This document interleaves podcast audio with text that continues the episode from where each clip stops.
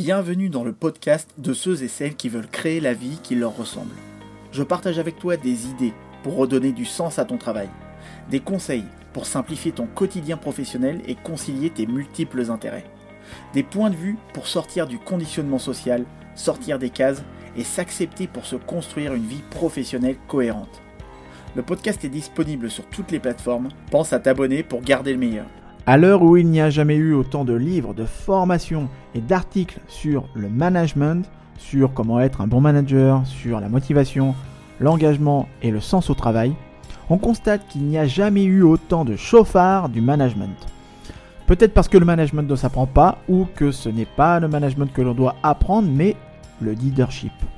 Et le leadership, c'est comme la conduite. Être un bon conducteur ne s'apprend pas dans un livre ou dans une formation. En parallèle de ça, on peut aussi constater que 3,2 millions de salariés français sont potentiellement exposés au burn-out. En 2017, 18% des salariés affirmaient avoir été victimes d'un burn-out. En 2019, 36% des salariés déclaraient avoir déjà fait un burn-out au cours de leur carrière selon les résultats d'une étude CFDT. Les femmes, 39%, sont davantage concernées que les hommes à 31% et 58% des personnes interrogées déclarent avoir déjà pleuré à cause de leur travail. Un chiffre qui fait écho aux 69% des personnes interrogées qui jugent qu'on leur fixe plutôt des objectifs intenables. Et qui fixent des objectifs intenables pour ses salariés, leurs managers. Si en plus vous avez un profil atypique touche à tout et que vous ne vous laissez pas rentrer dans, dans la case que votre manager a prévue pour vous, ça complique beaucoup de choses et ça casse la plus grande partie du temps. Je commence, un petit peu fort ce podcast, mais vous allez comprendre que même si c'est un sale temps pour les chefs en ce moment, on va peut-être vers quelque chose de mieux. On tentera de se faire notre propre avis sur la question à la fin de ce podcast à travers nos interviews sur le sujet. On abordera, comme pour les chasseurs euh, des inconnus, du sketch des inconnus, la question du bon et du mauvais manager. D'où vient le problème? Et la différence entre manager et leader. Et vous allez mieux comprendre en distinguant les deux pourquoi vous êtes nombreux à considérer votre responsable comme un mauvais manager. Je suis Jordan et vous êtes en train d'écouter Et toi, tu fais quoi dans la vie? Le podcast des profils atypiques et multipotentiels et slashers. Retrouvez sur notre plateforme cameo.fr le premier livre à destination des profils atypiques et multipotentiels intitulé 20 méthodes pour libérer et vivre sa multipotentialité disponible sur cameo.fr slash ebook. cameo.fr slash ebook. Déjà plus de 100 lecteurs nous ont fait confiance. Retrouvez aussi le podcast sur votre application de podcast favorite et rejoignez le mouvement des profils atypiques et multipotentiels dans le groupe Facebook Cameo. Je pense par rapport à ça, en fait, c'est qu'il y a des managers à la française. C'est-à-dire que euh, je pense qu'on est dans une. Euh, particulièrement sur la génération euh, Y et, celle juste avant, on est sur des personnes qui ont besoin d'être managées avec un, une souplesse, avec une espèce. Pas de, je dirais pas de bienveillance, c'est pas le bon mot, mais un espèce de cocon où ils savent qu'ils sont en sécurité pour bien produire et pour avoir envie de s'engager. Du coup, il y a des managers à la française qui forcent un bon management théorique à la française. Et euh, du coup, le manager, le bon manager français, euh, pour la bonne réponse du manager à la française, c'est un manager qui, euh, qui a une part de bienveillance, une conscience éthique, entre guillemets, un minimum d'empathie, et qui va être une ressource pour ses salariés, pour ses collaborateurs, et pas, et pas l'inverse, qui va pas avoir qu'une fonction autoritaire, voire la fonction autoritaire c'est une carte qui doit jouer euh, ponctuellement et euh, loin d'être sa fonction du quotidien. Sale temps pour les chefs. Ils sont souvent la cible de beaucoup de critiques de la part de leurs subordonnés, des salariés, de leurs équipes. Peut-être parce que bah, il y en a trop. Et c'est le constat d'une étude menée par Opinionway. Selon cette enquête, 54% des salariés sont des juges aussi qu'il y a trop de chefs dans leurs organisations. Et 80%, 88% des salariés estimaient que trop de petits chefs abusent de leur autorité dans les entreprises. Il y a quelques mois de ça, une autre étude ici réalisée par Cadreo étendait le gouffre qui sépare actuellement les responsables et leurs équipes. Ce qui est amusant, c'est que 7 cadres sur 10 se jugent bons, voire très bons managers, alors que seul le tiers des collaborateurs partagent la même opinion. Une des personnes que j'ai euh, interviewées pour ce podcast ajoutera qu'en général, cette perception est bonne dans les PME car leurs patrons sont proches de leurs collaborateurs, alors que dans les grandes sociétés, c'est un autre problème. Sauf pour ceux qui touchent de gros bonus. Il a ajouté que les petits chefs sont légion, mais les Français savent bien s'en protéger. Tout en se demandant que c'est peut-être aussi une survivance du management à la française. Et c'est quoi la perception des salariés vis-à-vis de leur management en général? Bah, Du ça, du coup, de mon expérience des organisations, qu'elles soient grosses ou petites, euh, il y a quand même un désamour de son manager, notamment en France. Aussi parce que je pense que le niveau managérial français, il est faible et que euh, du coup, on a beaucoup de mauvais managers qui, euh, qui déçoivent leurs équipes et qui sont, euh, sont pas forcément bons pour leur organisation. Je vous en dirai plus sur l'identité des professionnels qui ont répondu à mes questions pour ce podcast. Je termine juste avec deux derniers chiffres, toujours selon le, le sondage OpinionWay.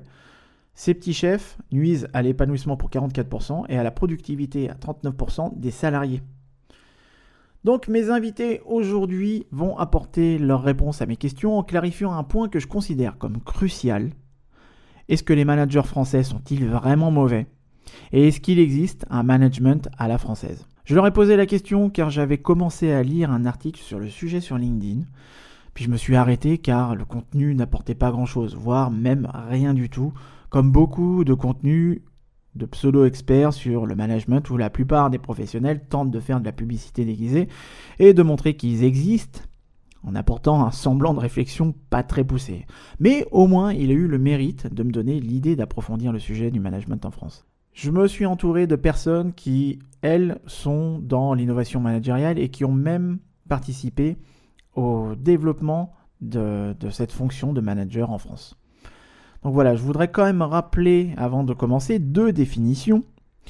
Le management et le leadership, car apparemment, pour beaucoup de personnes et beaucoup de professionnels, et c'est ça qui est aussi un petit peu flippant, ça n'est pas clair du tout. Bon, moi je suis pas allé chercher bien loin, hein. j'ai pris la définition du Larousse du management. Le management, c'est l'ensemble des techniques de direction, d'organisation et de gestion de l'entreprise. Donc, ils sont dans, dans les cordes, vos managers. Seulement engagés et impliquer des êtres humains, c'est pas automatique. Et même pour certains, c'est contre-managérial. Quand on manage, car on, gère une entreprise. Gérer une entreprise, c'est un objectif plutôt général. Et quand on gère, on fait le boulot d'un gestionnaire. On peut faire le boulot d'un leader, mais ça n'est pas la même posture. Vous pouvez être manager sans être leader. Manager, c'est une fonction. Leader, c'est une posture et une compétence douce de manière simpliste. Donc voyons d'ailleurs la définition d'un leader.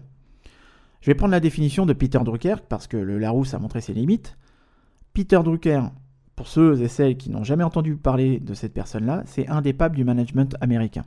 Voilà comment il définit le leadership et vous allez mieux comprendre où je veux en venir. Un leadership puissant commence par la conscience de soi. Savoir qui vous êtes et quelles sont vos valeurs. La communication, l'authenticité et la capacité à écouter sans être défensif sont des aptitudes décisives. Ce leadership n'a rien à voir avec des connaissances en matière de budget ou de planification stratégique. Il a tout à voir avec l'intelligence émotionnelle. Une fois que ça s'est dit, bah, je suis sûr que la majorité d'entre vous auront pensé à leur manager au moment où il est abordé dans la, dans la définition du leadership la notion de budget et de planification stratégique et pas à la partie de la communication, l'authenticité et la capacité à écouter sans être défensif. Je le sais déjà. Emmanuel Amar, qui travaille chez Fly the Nest, me partage ceci. Leader manager, pour moi, c'est assez clair. Euh, un, un, bon manager est forcément un bon leader et euh, pas l'inverse. Un leader, c'est quelque chose de naturel, c'est un soft skill, c'est quelque chose qui, euh, qui, est clairement euh, limite déclaré par les autres et pas par toi.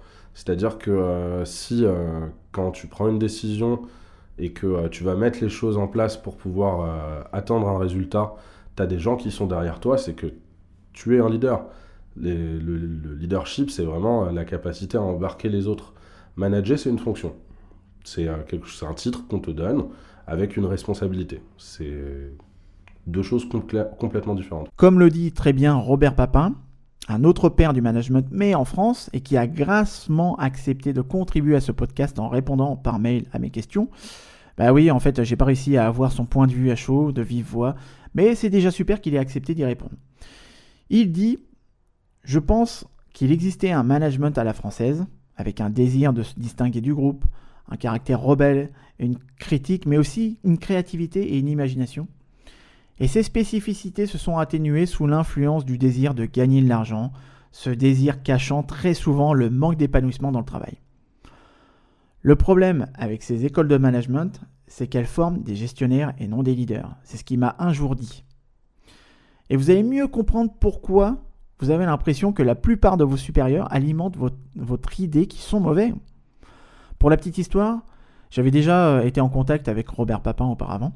C'est lui qui a fondé HEC Entrepreneur, qu'il a dirigé pendant 20 ans. Et qui, si je me rappelle bien, m'avait un jour partagé qu'il avait eu quelques divergences d'opinion avec ce qui est devenu le système euh, scolaire qu'il avait mis en place. Enfin, plutôt avec euh, ce que n'est pas devenu le système scolaire qu'il avait mis en place. Et la question de l'école s'est tout naturellement présentée à nous lors de notre échange, de mon échange avec Erwan, cofondateur de la société Fly the Nest. Nous, on accompagne des, euh, entrepreneurs et leurs équipes pour qu'ils réussissent leur changement d'échelle. Et donc, du coup, dans la croissance et dans des projets souvent d'innovation ou des start de start-up, on va accompagner euh, bah, toute une équipe à se manager collectivement euh, pour réussir à bah, développer leurs projets, atteindre leurs objectifs, bien fonctionner ensemble, créer une belle culture d'entreprise, tout ça, tout ça. Et dans ce cadre-là, finalement, on, accompagne aussi régulièrement euh, bah, euh, des managers en tant que tels qu'on se poste pour euh, qu'ils développent leurs compétences et qu'ils arrivent à, bien gérer leur équipe et la croissance. Tu trouves qu'il y a une différence de management entre le management à la française et puis déjà, est-ce qu'il existe un management à la française? Alors, il y a une vraie différence avec le management anglo-saxon, par exemple, qui est assez reconnu pour prendre en compte des choses différentes.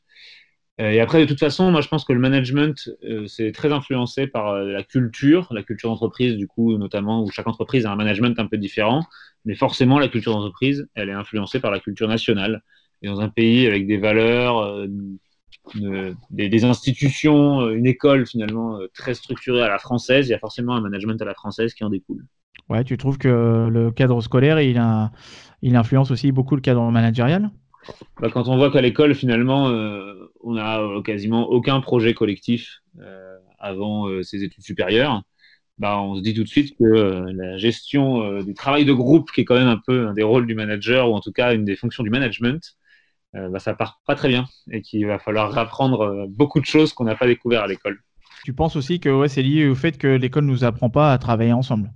Oui, bah, de toute façon, l'école aujourd'hui, elle est encore organisée comme les écoles euh, d'usines qui étaient construites à côté des usines par les industriels pour que euh, les enfants euh, ouvriers puissent aller à l'école. Donc, il ne faut pas oublier que, par exemple, s'il y a une sonnerie à l'école, c'est parce qu'il y avait une sonnerie à l'usine pour signifier la fin de la pause. Et, et du coup, ce modèle de l'usine, d'ailleurs, c'est un modèle qui est très utilisé pour travailler le management à la française. Or, il y a un moment, il faut quand même se rendre compte que tout n'est pas usine et que les enfants ne sont pas des produits manufacturés qui rentrent dans un cycle et qui sortent transformés dans un autre cycle. Et du coup, je pense que ça, crée fortement des, implications ensuite sur les modes de travail collaboratif et donc le manager. The Economist a dernièrement publié que 3 des 5 meilleurs masters en management sont français. HEC Paris, le la Schema et le SCP. J'ai donc demandé à Robert Papin si c'était représentatif de la qualité du management dans les entreprises françaises. Ce qui me répond par un grand Absolument pas. Toutes nos écoles de management privilégient l'académisme, les travaux de recherche et publication des profs. Elles forment des analystes et pas des leaders, c'est pourquoi tant d'individus sont démotivés dans nos entreprises. Pour compléter par un constat que j'ai pu faire tout au long de mes rencontres professionnelles, et ça c'est moi qui dis ça, euh, et aussi toutes mes interventions que j'ai pu faire en entreprise, c'est qu'il y a aussi une idée reçue qui fait bien du mal au système et aux organisations en France c'est de considérer la formation initiale acquise quand on est plus jeune comme suffisante et définitive. Qu'une fois le diplôme en poche, cela suffit pour les 40 prochaines années. Contrairement à une majorité de pays développés où la formation professionnelle continue est un prérequis de base pour évoluer, chez nous, bah, il en est tout autre, hein, ce qui favorise l'imposture et le développement du pistonnage grâce au réseau d'anciens qui constitue une parfaite ligue de soutien pour tous ces managers qui refusent d'évoluer par l'apprentissage de nouvelles soft skills. Au final, on se retrouve avec des types qui sortent d'écoles de commerce, euh, des codes ou d'université aussi, avec un formatage erroné et une seule envie, évoluer le plus rapidement possible pour pouvoir rembourser leur prêt d'école de commerce au plus vite. Il y a aussi une autre réalité. Écoutez donc le témoignage d'une employée de Google qui est tiré d'un article de l'Express et que je vais vous lire et dans lequel la personne dit que les managers ne seraient pas assez qualifiés. Elle dit Le problème chez Google, c'est que les gens aiment y travailler car ils peuvent résoudre des problèmes techniques ardus. Et ce sont en général des gens qui ne jugent pas très intéressant d'apprendre à développer leur intelligence émotionnelle. Ces gens-là sont promus à des postes de management. Pas parce qu'ils savent diriger, mais parce qu'ils sont malins ou bien parce que ça devient la suite logique de leur carrière. Donc, il y a une couche d'individus brillants, mais qui font d'horribles chefs. Pourtant, rien n'est fait pour y remédier car l'intelligence émotionnelle ou le leadership adapté ne sont pas pris au sérieux. Ouais, ça m'étonne pas parce que les intentions ne sont pas les bonnes et les conditions d'accès à la fonction sont tronquées. C'est-à-dire qu'il y a un réel problème sur la manière dont les managers sont sélectionnés. Il y a effectivement aussi un problème sur les managers dont ils sont sélectionnés parce que c'est le seul mode d'évolution euh, classique. C'est en train d'évoluer euh, dans les grands groupes notamment et dans certaines startups pour lesquelles j'ai travaillé. On reconnaît maintenant la filière expertise. Ça veut dire qu'un individu va avoir deux options pour progresser dans l'entreprise. Il peut devenir de plus en plus expert et là, il ne managera pas des équipes, mais il aura les mêmes salaires qu'un manager et la même place dans les décisions. Et il peut devenir manager s'il le souhaite. Et là, il va avoir des équipes et monter en salaire comme ça. Euh, c'est déjà une énorme euh, évolution. Finalement, ça montre que euh, l'entreprise n'est pas qu'une hiérarchie et qu'un organigramme et qu'il y a des évolutions plus complexes que ça.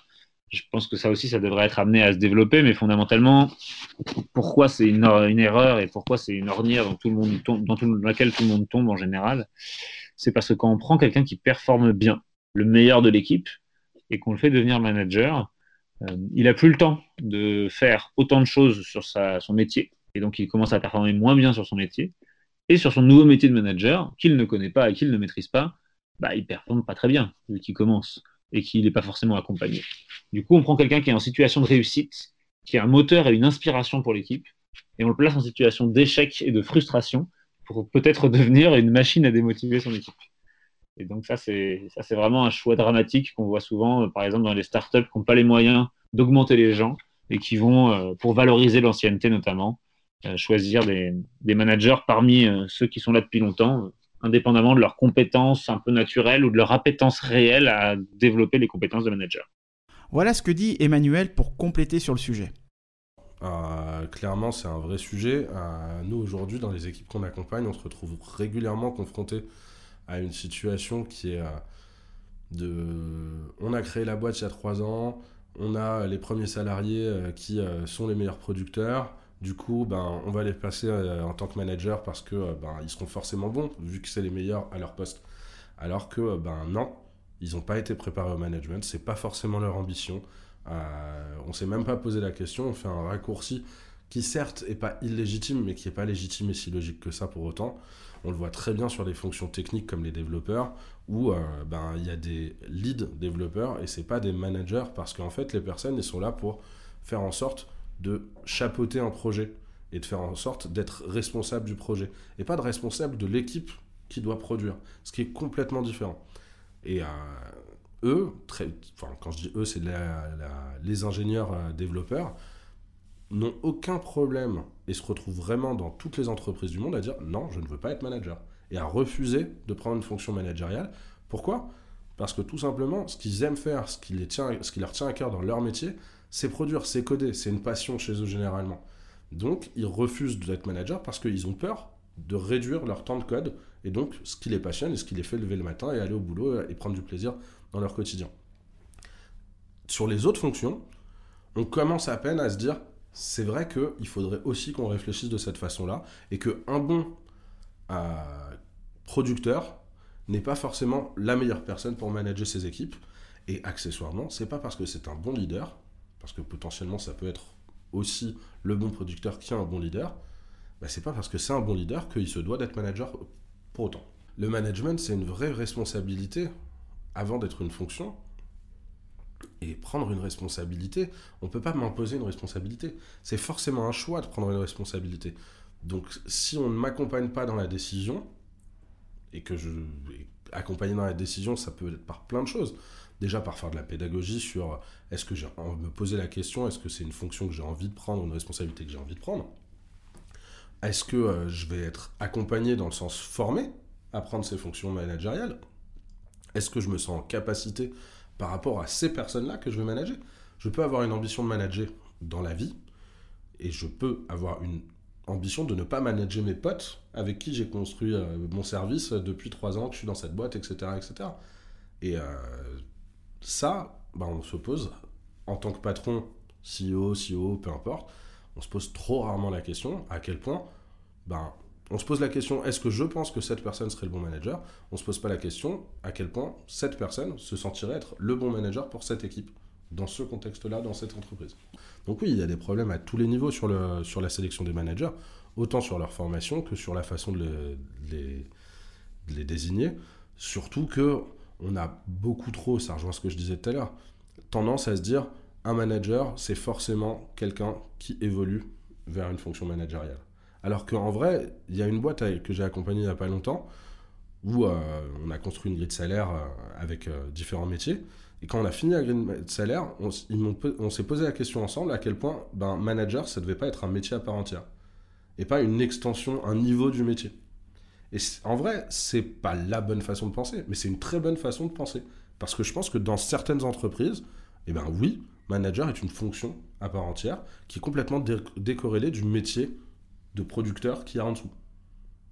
Dans les usines, probablement qu'il y a pas mal de managers qui n'ont jamais mis les mains dans le cambouis et qui ne savent pas faire le, la, production dont il est responsable. Et ça ne pose aucun problème, ce n'est pas une critique du tout, au contraire. Parce que son métier, c'est pas de produire. Son métier, c'est de faire en sorte que les autres produisent. Et s'il est là comme une très bonne ressource pour son équipe, pour débloquer les situations RH, conflictuelles, etc., etc., ben, c'est probablement un très bon manager pour cette entreprise dans ce cadre-là, etc., etc. Pour aller dans, dans leur sens et pour l'avoir vu et pour l'avoir vécu, la manière dont les managers sont sélectionnés est à remettre en question sur, sur plein de points. Si un développeur, par exemple, euh, si un développeur est bon, il sera promu à la fonction de manager, sans rien ne garantisse qu'il ait des qualités de leader ni qu'il aime le management. Seulement, si vous voulez avoir une augmentation, il faut souvent passer par la case management. Donc on se retrouve avec des experts n'aimant pas manager, mais contraints de le faire pour progresser dans leur carrière. Et c'est très souvent source de démotivation.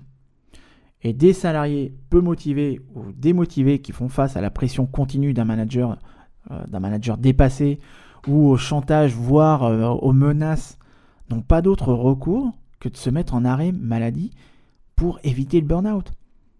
Même si en France il y a une belle productivité, la France s'enfonce chaque jour davantage dans un marasme économique et social, faute de managers sachant manager justement.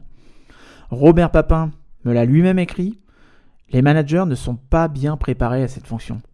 Le management des hommes et des femmes ne s'apprend pas dans les bouquins mais sur le terrain, souvent à coup de difficultés surmontées et d'erreurs réparées. Tu penses que les, salariés seraient beaucoup plus motivés s'ils étaient euh, plus en, mode projet, en groupe de projet, qu'ils évoluaient plus euh, au, sein d'une équipe qui, pour la plupart, hein, quand tu interviens dans une entreprise, je pense que tu, dois le voir qu'il y, a, pas mal de conflits, où parfois il y a des tensions entre salariés alors qu'ils travaillent dans la même équipe. Euh, bah, disons que je pense que ça, ça dépend un petit peu quand même des, personnes et des, des business, c'est-à-dire des activités qu'on veut manager.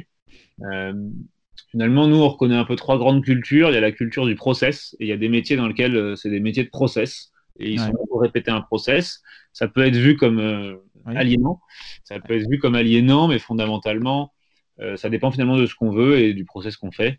une infirmière, par exemple, elle a souvent un métier de process dans lequel elle va faire entre guillemets toujours les mêmes gestes et en même temps son accompagnement humain qui va avec c'est quelque chose qui la motive beaucoup. Donc elle je la mettrai pas forcément dans, en mode projet tout de suite. Maintenant, il y a effectivement le mode projet, voire même le mode produit qui se développe aujourd'hui, qui vont convenir à de plus en plus d'organisations et qui devrait aussi, pour moi, convenir à de plus en plus de personnes quand c'est appliqué à l'interne. C'est-à-dire que créer des projets internes managés par des petites équipes qui permettent de faire avancer les conditions de travail, c'est quelque chose qui est démultiplicateur pour la motivation, pour l'épanouissement des salariés et aussi pour la performance de l'entreprise. Donc, euh, comme on y gagne tous, autant y aller. Mmh. Et est-ce que tu es d'accord avec cette étude Gallup qui dit que 70% de la motivation des salariés viendrait de la qualité des managers?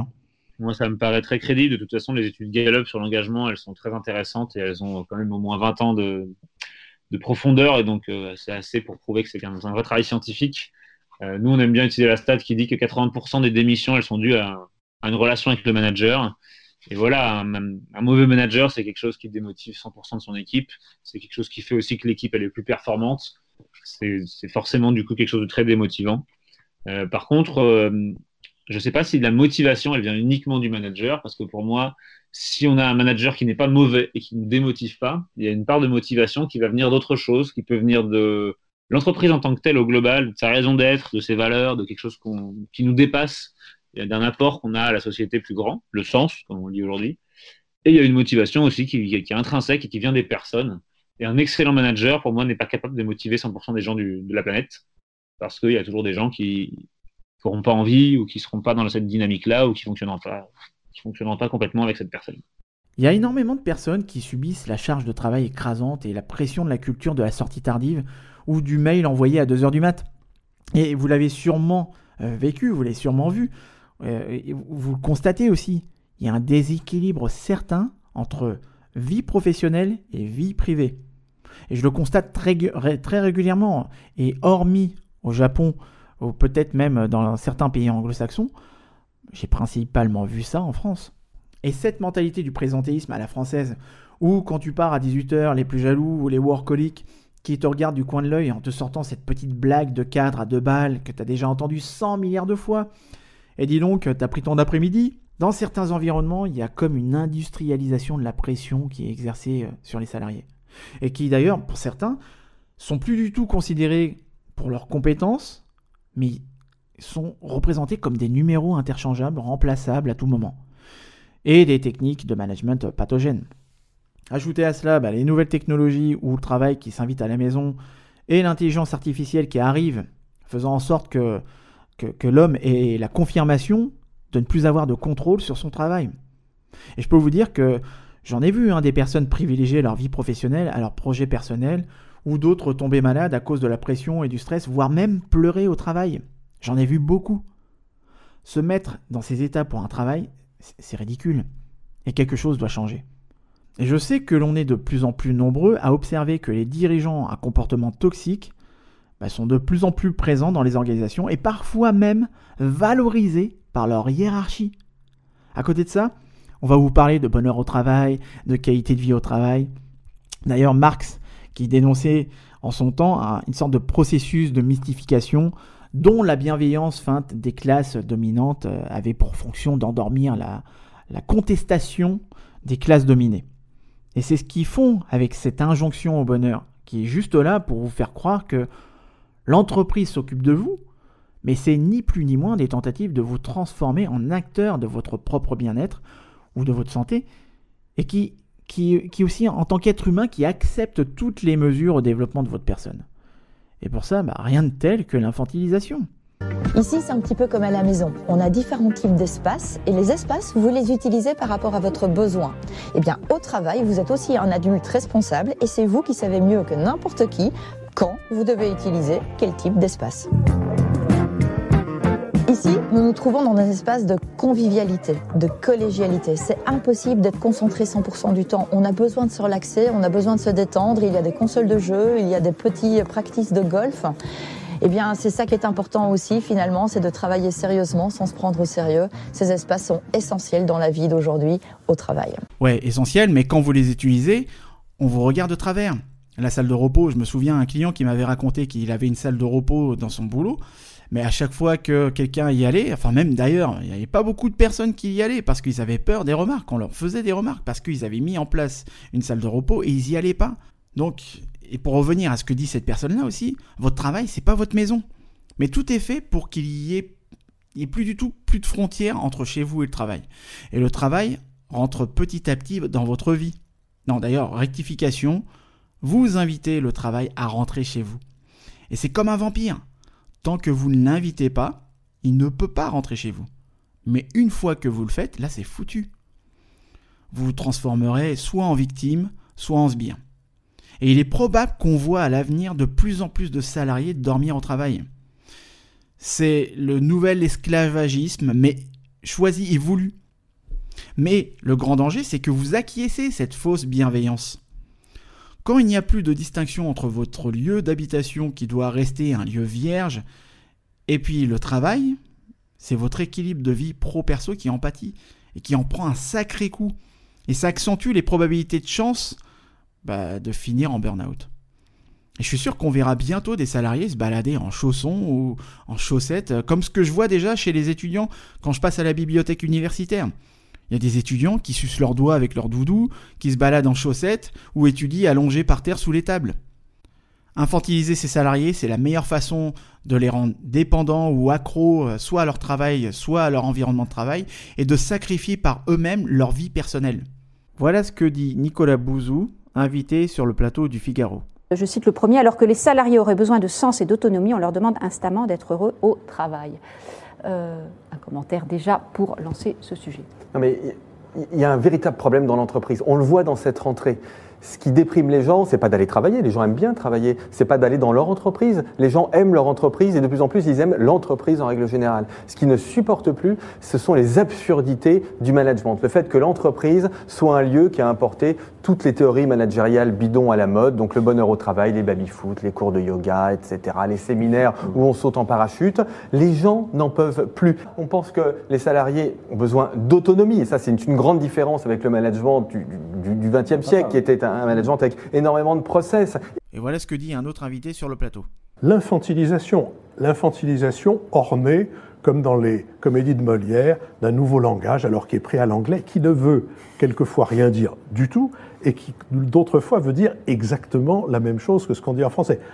Benchmarking, ça veut dire comparaison. Vous croyez que quand on a dit la comparaison, on a dévalué la tâche qu'on est en train d'accomplir? C'est absurde. Or, cette espèce de sabir ridicule qui est devenu le patois de la nouvelle bourgeoisie et dans le monde des médias et de la communication, Seigneur Jésus, Dieu sait que cette nouvelle bourgeoisie est vraiment présente jusqu'à ce qu'on n'en puisse plus. Et je suis très sensible à ce qu'a dit Philippe Meyer sur l'infantilisation. Je pense qu'au fond, l'entreprise aujourd'hui est perméable à deux grandes évolutions de nos sociétés, qui sont d'une part l'infantilisation, et d'ailleurs dans les entreprises, vous voyez dans les bureaux, il y a de plus en plus de bonbons, des crocodiles Haribo, des choses comme ça. Vous avez une salle de réunion, ça s'appelle la chocolaterie, l'autre ça s'appelle le bac à sable. Donc vous avez ce phénomène d'infantilisation. Et puis, ce que vous disiez à fort juste titre, qui est quand même étonnant quand on y pense, c'est que l'entreprise qui devrait être le lieu du risque, le lieu de l'innovation, tient toujours ce discours, mais bien souvent, elle ne l'est pas. On dit aux salariés innover, mais attention, mais les process, vous ne permettent pas d'innover. Soyez autonome, mais en réalité, les réunions et l'organisation fait que vous ne pouvez pas être autonome. On va vous mettre des baby-foot, des consoles de jeu, des cours de méditation, du yoga, de nutrition, toute chose qui préservera votre bien-être. Mais tout ça dans le but d'optimiser vos résultats, car plus vous êtes bien dans l'entreprise, plus vous avez envie de rester et moins vous êtes malade. Donc, ce qui alimente le présentéisme. Et gare à vous si vous êtes malade, parce que ça finira sûrement un jour comme aux États-Unis, où vous payez votre mutuelle en fonction de vos efforts, euh, de votre pratique sportive, euh, de tous les efforts, euh, la marche que vous allez faire, vos régimes, etc. Plus vous prenez soin de vous, moins vous paierez. Par contre, si vous ne prenez pas soin de votre hygiène de vie, payez plein pot.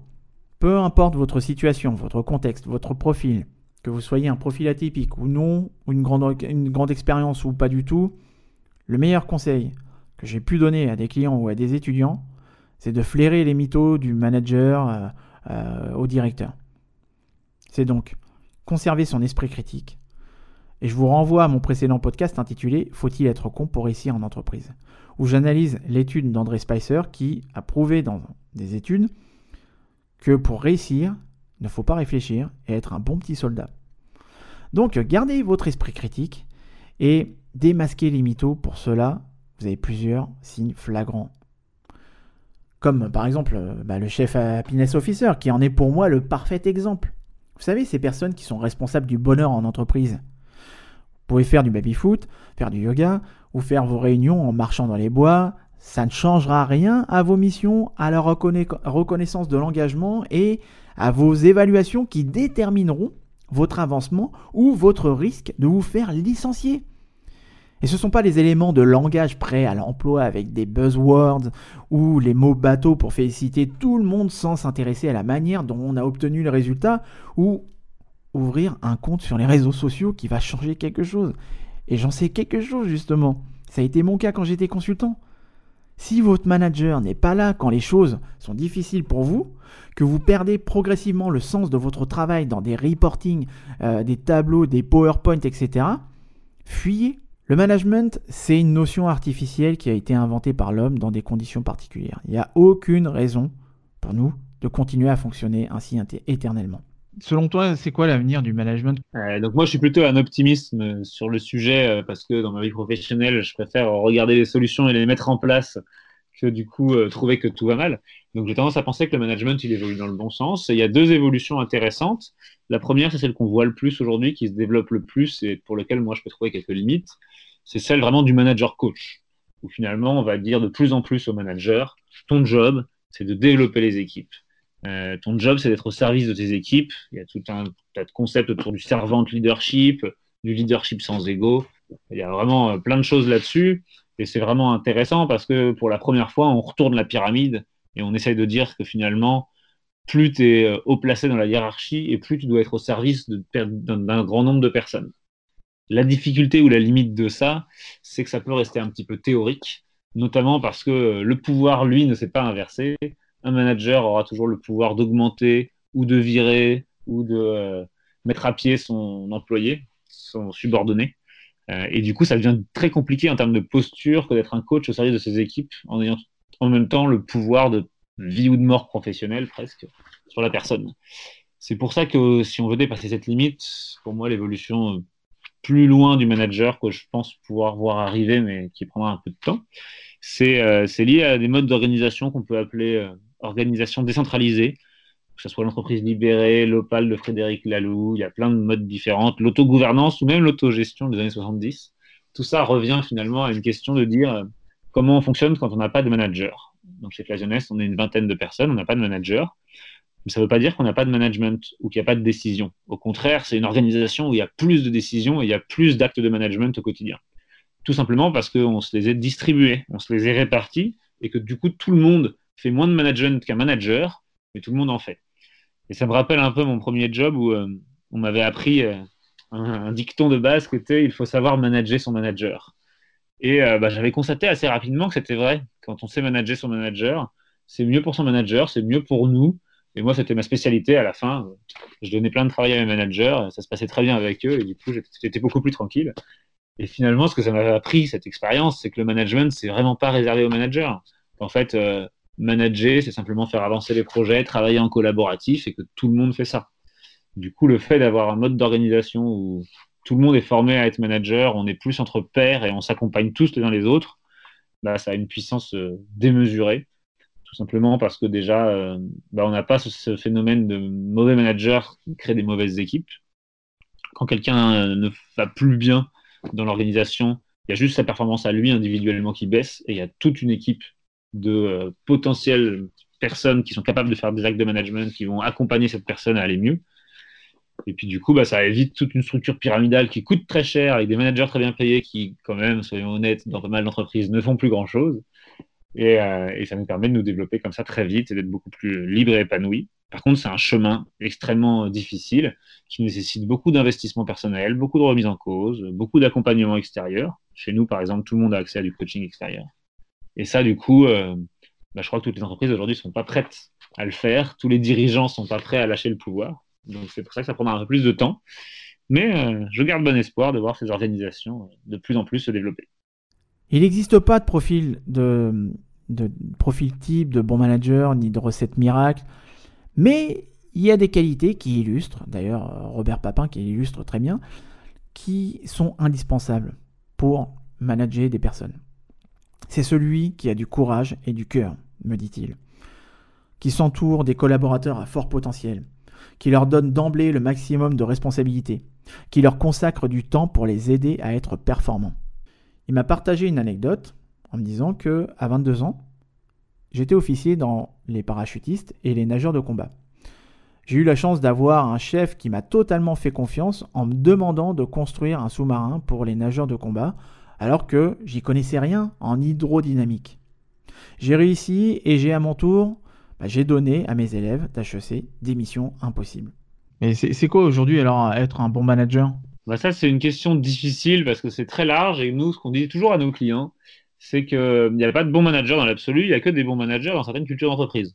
Et que, par exemple, un bon manager chez L'Oréal, c'est sûrement pas la même chose qu'un bon manager chez Renault. Parce que c'est des valeurs différentes et donc c'est des comportements différents qu'il faut appliquer. Euh, ceci étant dit, je pense quand même qu'un bon manager, euh, pour moi, c'est quelqu'un qui se met au service de ses équipes et de son projet. C'est quelqu'un qui est capable de gérer son ego et, euh, et, ça, et de se remettre en cause finalement quotidiennement. C'est quelqu'un qui est capable de, de prendre les coups sans les rendre. Ça fait beaucoup de choses pour une seule personne, mais c'est voilà, c'est quelqu'un aussi d'assez noble d'esprit qui a envie d'aider tout le monde à faire avancer les choses et qui va mettre son, son enjeu personnel et sa carrière personnelle derrière euh, celle euh, de ses interlocuteurs. Mais c'est pas souvent ça comme, comme ça que ça se passe dans la réalité. Ouais. Parce que ouais, dans la réalité, c'est tout autre. Hein. Et, ce qu'on ce qu'on se disait euh, tout à l'heure, c'est qu'il n'y a jamais eu autant de bouquins sur le management, il n'y a jamais eu autant de formations sur le management, et pourtant, on a l'impression qu'il y a eu, il y a autant, il n'y a jamais eu autant de personnes euh, qui ne savent pas manager ou qui ont des difficultés à manager ou qui sont euh, tout simplement mauvais dans, cette fonction-là. Bah, je pense que c'est ce que j'avais écrit dans un articles, c'est que le management, c'est comme le sexe, ça ne s'apprend pas à l'école. Et euh, je pense que presque personne ne s'est rappelé de son cours d'éducation sexuelle dans sa première relation avec quelqu'un d'autre. Et il y a un peu la même chose dans le management où en fait c'est tellement de la pratique que toutes les choses théoriques qui sont majoritairement dispensées, elles sont pas inutiles, mais elles ne sont pas franchement utiles. Elles vont permettre à quelqu'un qui a déjà une bonne pratique de s'améliorer. Et donc, on peut faire des formations, et il y en a pléthore, hein, sur le MBTI, l'énéagramme, le disque, sur les motivations des gens, sur plein de choses. Toutes ces toutes ces formations qui sont en général sous-traitées par les entreprises et dispensées par des organismes extérieurs, elles ont du mal à intégrer le cœur de l'apprentissage du management, bah, qui est la pratique réelle et les cas concrets. Euh, et, c'est pour ça que les meilleurs moyens de développer les compétences d'un manager, c'est euh, le co-développement entre, entre managers pairs, c'est le mentorat avec d'autres managers, c'est le coaching individuel avec un coach extérieur à l'entreprise. C'est tout un tas de choses qui sont aujourd'hui pas considérées comme de la formation. D'ailleurs, le coaching est toujours pas remboursé comme euh, un organisme de formation. Alors que pour moi, sur le management, il n'y a pas photo. Quoi. Un coaching, c'est 90% de la valeur et 10% c'est de la formation. Donc il y a, aussi un vrai manque d'offres pertinentes et d'offres internes aux entreprises pour développer les managers. Et, euh, ça me paraît un gros chantier, mais en même temps, euh, je pense que quand les gens s'y lanceront, ils se rendront compte que c'est un chantier fantastique parce que ça coûte rien strictement. Du coup, on n'a pas besoin de faire appel à l'extérieur. Ça euh, motive énormément les managers que de partager avec d'autres managers. Et ça donne énormément de performance pour toutes les équipes parce que, comme je le disais, un mauvais manager, c'est une équipe qui ne performe pas. Donc ça, ça, a beaucoup de coûts pour l'entreprise, donc ça vaut le coup d'investir sur ses managers. Mais ça va venir. Le très bon manager, c'est la personne qui génère du très bon boulot à l'échelle de son équipe mhm. et dont son équipe est consciente que c'est grâce à lui qu'il le fait.